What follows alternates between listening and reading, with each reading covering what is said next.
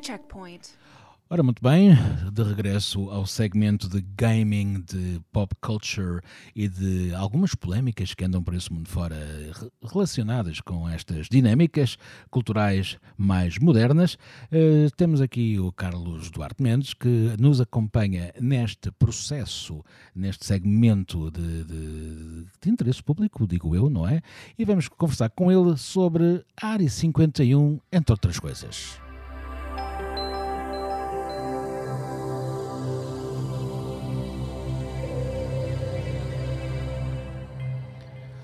Olá Carlos, bem-vindo. Então, conta-me tudo. Polémica, Área 51, milhões de pessoas que querem ver se os aliens são realmente verdade, se os homenzinhos cinzentos foram uh, apanhados ou não pelos americanos, se eles têm as naves e se têm coisas novas porque foram roubar algoritmos e formas de propulsão a essas naves sacadas do sei lá de onde, não é? O que é que se passa afinal com a Área 51 e com esta malta que quer saber o que é que se passa? Olá. Ora bem, o que é que se passa? Não? O que é que se passa? Passa-se muita coisa sobre a Área 51. Isto é um dos maiores dramas da existência humana. Ui. Sendo que este é, é, talvez o segundo maior. O primeiro é porque é que separado se escreve tudo junto e tudo junto se escreve separado. É uma questão que deixo aqui. Eu pensava que ias falar dos flatliners, da malta que não acredita nem aceita que a Terra é redonda. Este ah, isso é, é uma questão. É, é, e cada vez com mais adeptos, não é? Ah, pronto. É Normalmente não questiono ciência. Mas... Não, mas há quem. Opa, opa. Deixe isso aos criativos. Exatamente.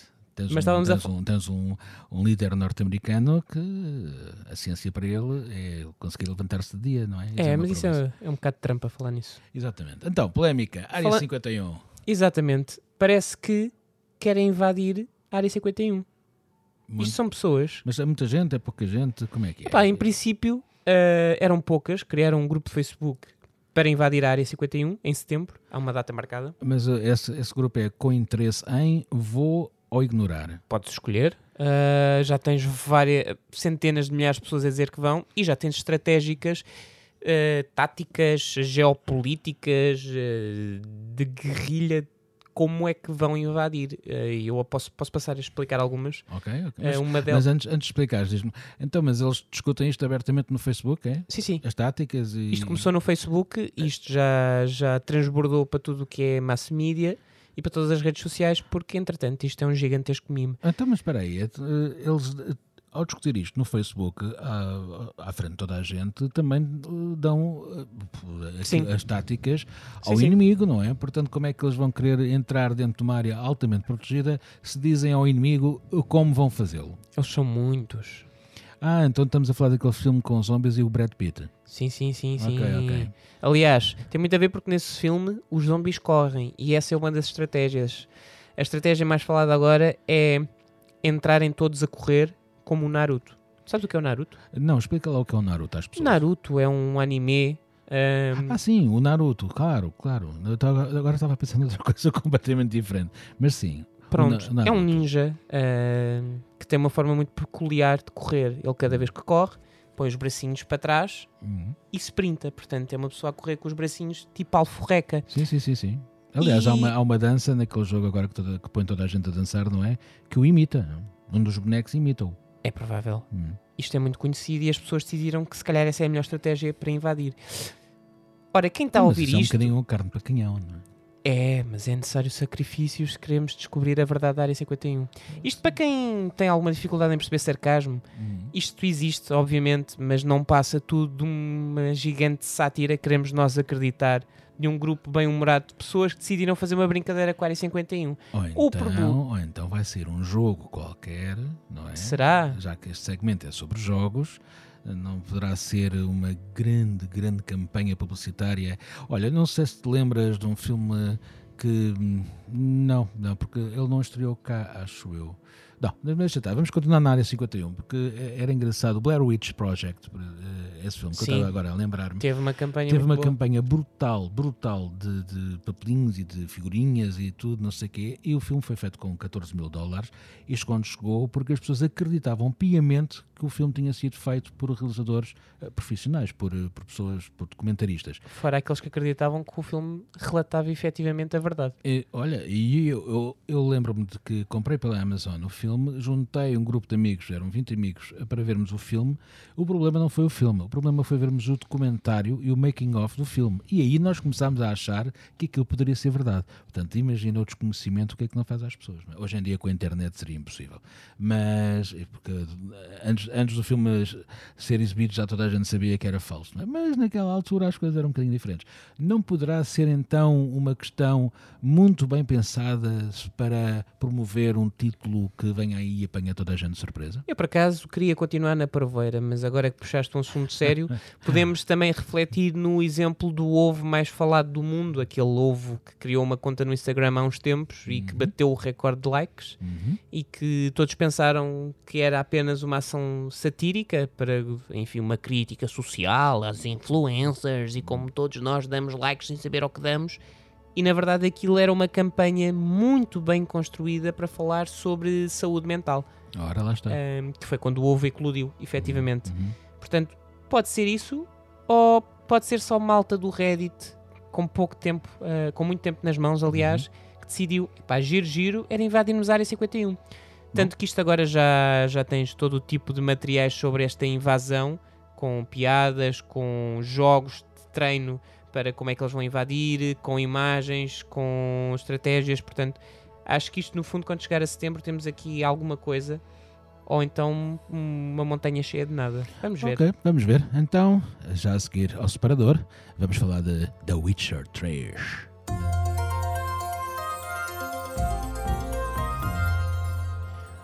Ora bem, The Witcher 3 é uma versão completa de todos os, com todos os DLCs explica a quem não sabe o que é, que é um DLC e a quem sabe o que é que este novo 3 uh, eh, traz de novo. Então, um DLC é um download, downloadable content. Uhum. Significa isto que a pessoa paga um extra para ter um conteúdo extra no jogo que já adquiriu. Na maior parte das vezes, isto é um bocado chulice, uhum. Porque o, o mercado neste momento e a forma de monetizar um videojogo de grande orçamento é lançar o jogo, portanto 70 euros, uhum. depois lançar uma versão premium que tem um pacote qualquer com skins, com, com opções de jogo ou com itens que a outra não tem por mais 30 euros, portanto 90. Uhum. E lançar packs de DLCs com ofertas de itens que ajudam a ter o jogo um bocado mais personalizado com 10 eh, euros, 15 euros, e portanto claro, as pessoas vão portanto, adquirindo sempre, isto. Sempre entrar, sempre entrar. Exatamente. Witcher 3 é o quê? Isto é o, é o terceiro jogo, isto é uma trilogia, de uma saga uh, sobre uma série de livros uh, polaca. Hum. Já vamos falar um bocadinho disso mais hum. à frente.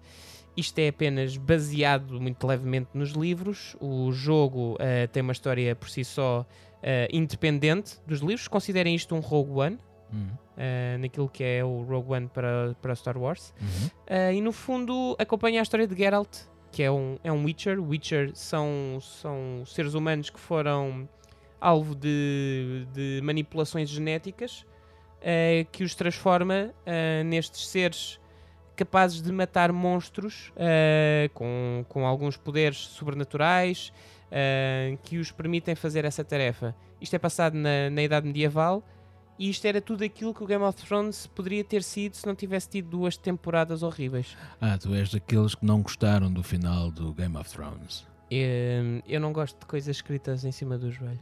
Ah, eu gostei do, do final do Game of Thrones. Acho que é um final. E eu já estava farto de tantos episódios e tanta coisa. Eu queria que aquilo acabasse. E acabou. Para mim, acabou muito bem. E o episódio que ninguém viu nada, eu acho que as pessoas não viram porque não viram com a qualidade de imagem que deveriam ter visto. E o televisorzito também, se calhar, não estava hum, bem escurecido ou bem aclareado. Eu até podia falar sobre isso, mas depois estaria a fazer promoção grátis a um, a um cliente com quem trabalho. Olha, e como mas, eu não vou fazer. Mas a minha televisão, ou o meu televisor, aliás, é de um concorrente desse cliente e eu vi perfeitamente em 4K, como deve ser, e todos. E foi muito giro. Gostei mesmo de me sentir perdido, completamente perdido naquela noite e naquele. A nível, só aqui um pequeno parênteses: a nível cinematográfico, não há ainda série que bate retrata uh, uh, a majestosidade do Game of Thrones. Ok, então Isso. vamos embora. Vamos então falar de cultura pop, não é? Continuando com o Witcher, mas depois do separador.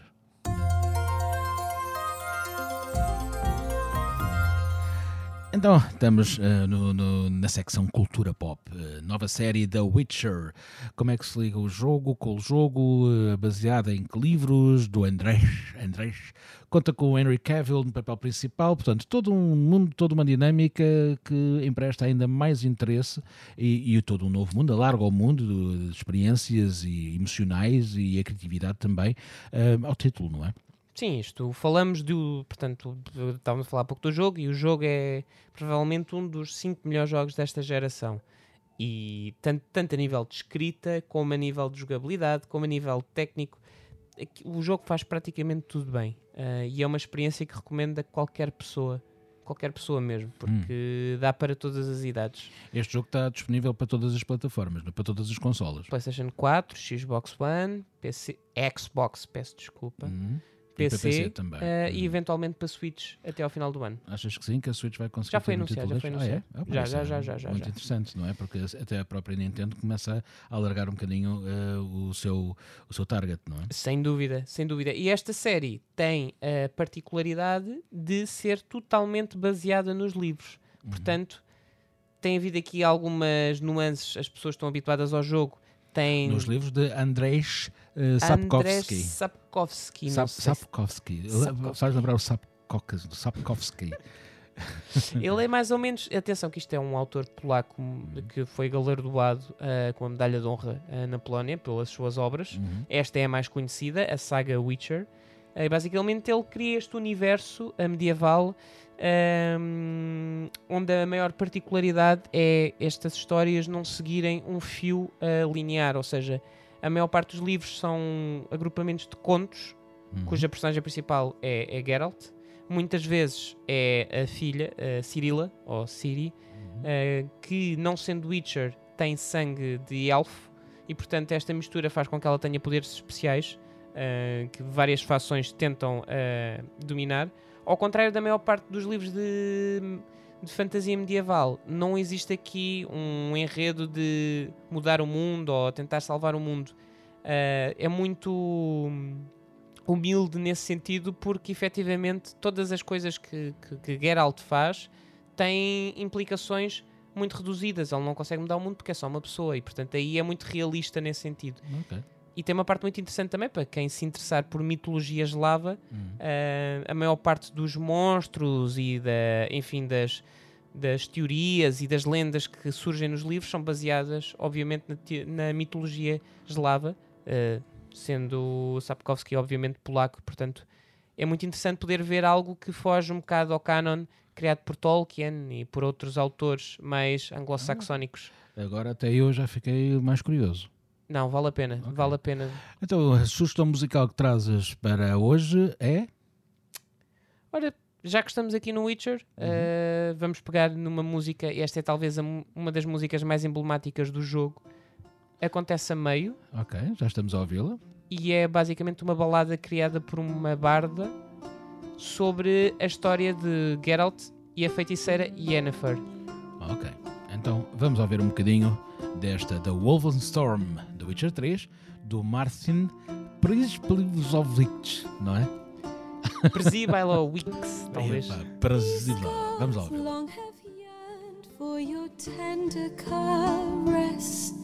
To bind our fortunes, damn what the stars are. Rend my heart open, then your love weaving fate to which we both atone. You flee, my dream come the morning. Your scent, berries tart, lilac sweet. To dream of raven locks and twisted, stormy,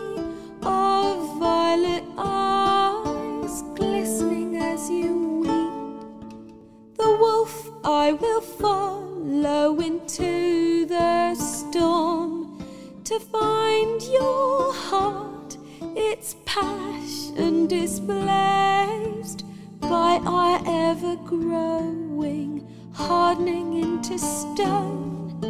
Amidst the cold, to hold you in a heated embrace, you flee. My dream come the your scent berries tart, lilac sweet. To dream of raven locks and twisted,